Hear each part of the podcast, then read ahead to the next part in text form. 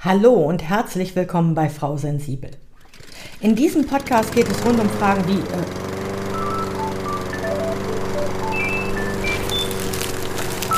Muss das jetzt echt sein? Ich drehe durch.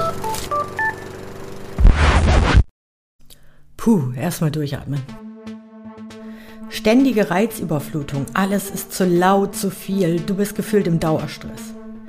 Irgendwie fühlst du dich ständig wie von einem anderen Planeten, oder? Du interessierst dich für tausend Dinge, jonglierst gefühlt zig Projekte gleichzeitig und es kommt nie Langeweile auf. Andere sagen dir aber immer wieder, dass du dich doch mal auf eine Sache konzentrieren sollst und dich endlich spezialisieren musst. Und du denkst nur, aber es gibt doch noch so viel zu entdecken, zu lernen. An dieser Stelle möchte ich dir sagen, du bist nicht komisch.